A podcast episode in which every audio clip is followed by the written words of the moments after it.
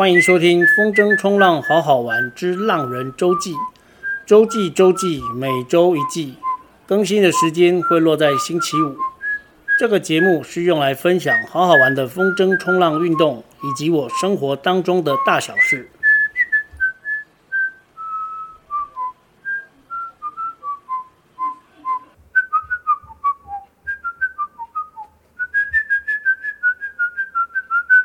没风的时候追了一些美剧，让我得到一个结论：如果我是说如果，如果我有小孩，我会把他的英文名字取名叫 U Two，因为当有人说 I love you，另外一个人就会回说 I love you too。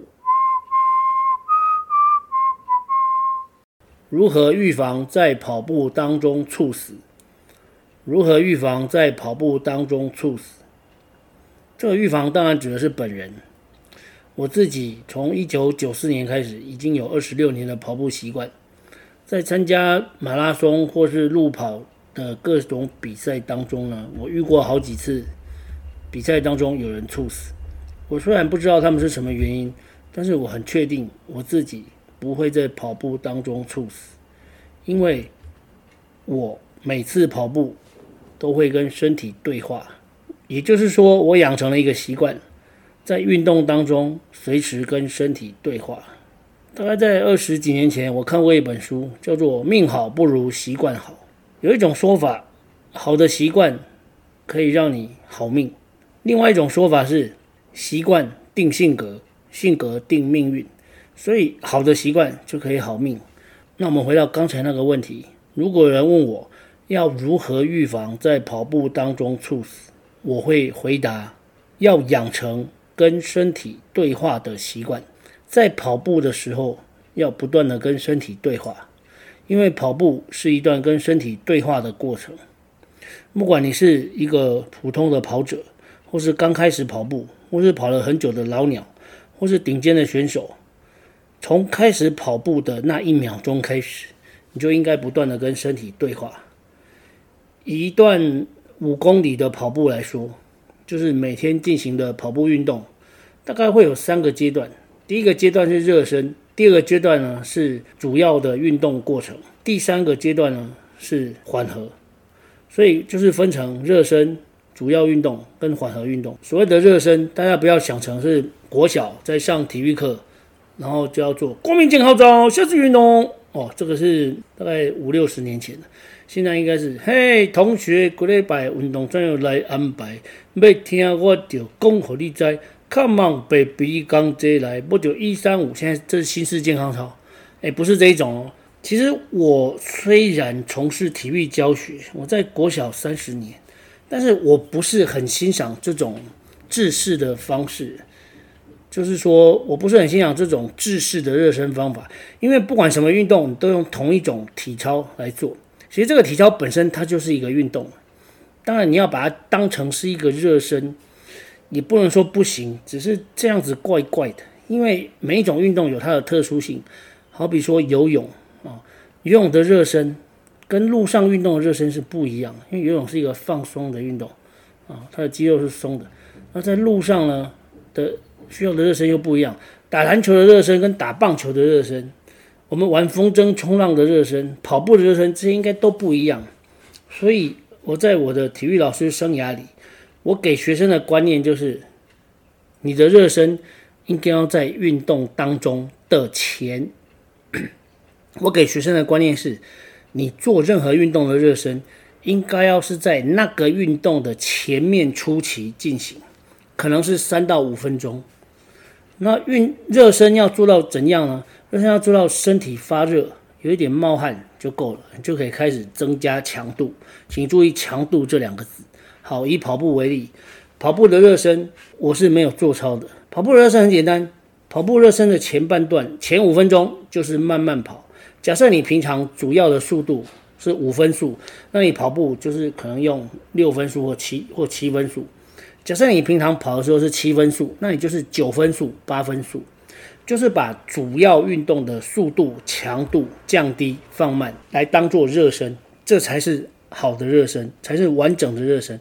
因为用运动，因为运动有它的特殊性，所以跑步的热身就要用完整的跑步动作，完整的跑步动作，放慢放慢速度，降低强度来做。这是跟身体对话的第一个过程，就是你开始要跑步的时候，你就慢慢先慢慢的跑五分钟，或者是五百公尺，或者是一公里。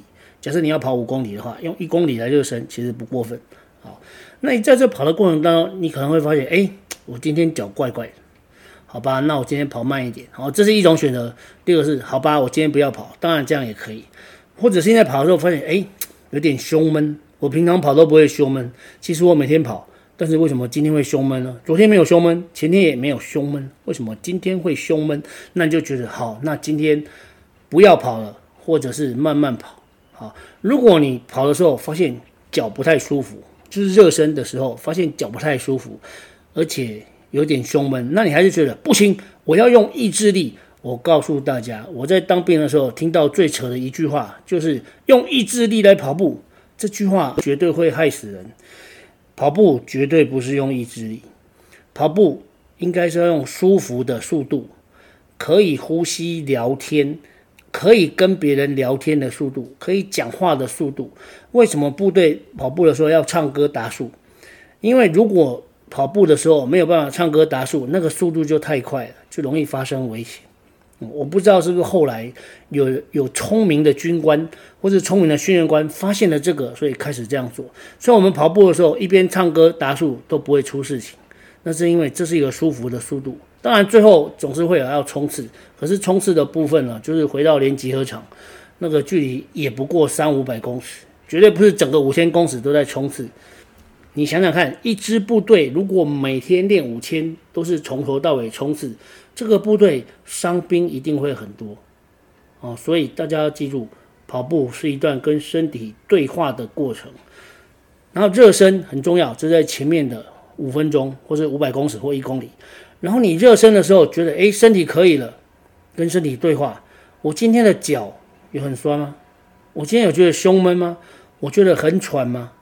决定运动的强度有三个指标：会喘、会酸、会流汗。很喘还是普通喘？酸非常酸还是普通酸？汗是汗如雨下还是微微的冒汗，或是普通正常啊？这些都是需要观察的，需要持续的对话。所以养成跟身体对话的过程，从热身的时候开始。好，热身完之后，你觉得诶，我现在蛮舒服的，所以我想增加速度，就进入主要运动的阶段。主要运动可能是三公里、四公里。啊，如果你前面五百公尺，像我的习惯是前面五百公尺，后面五百公尺，然后中间是四 K。好，所以如果你觉得前面五百公尺完之后，哎，今天身体状况还不错，那我们来跑个五分速吧，或者四分速，或者比较不好就六分速、七分速，甚至八分速，哎，都 OK。那在跑的时候，你还是要注意你的呼吸，注意呼吸很重要。曾经有人问一个一百多岁的人瑞，请问你长寿的秘诀是什么？他说：“保持呼吸。”乍听之下好像是在开玩笑，但其实仔细想想没有错。当你知道要保持呼吸的时候，如一旦你觉得呼吸不顺畅，你是不是会改变你的行为，改变你当下的行为，去让你的呼吸顺畅？如果你是因为跑步呼吸不顺畅，那就跑慢一点啊！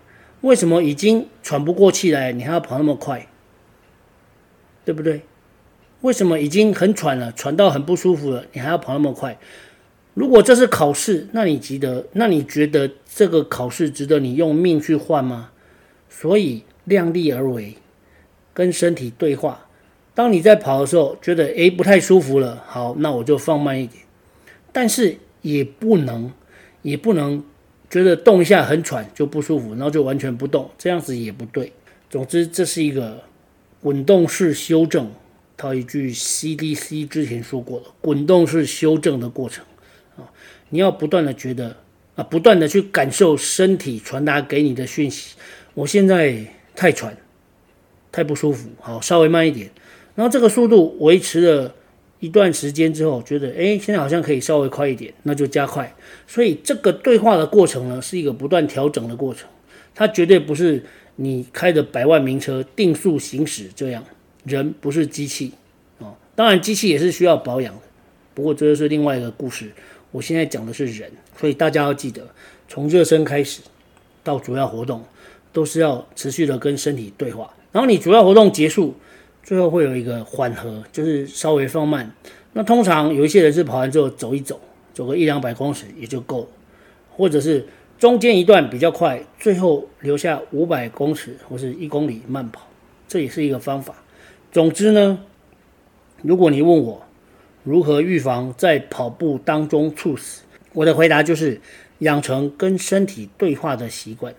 那如果你从来不跑步，你突然要去参加一个路跑比赛，我是建议你不要。如果你坚持要，那你应该用走的去完成，你就参加休闲组，因为从来不运动的人突然去参加一个路跑是非常危险，是非常危险。所以如果你要准备一个路跑，你至少应该要有八周，八周，然后每一周五天，然后这五天每一天至少要练习半个小时，就是用我刚才说那种方式，先慢慢跑，然后稍微加快，然后再放慢。哦，假设你一天跑。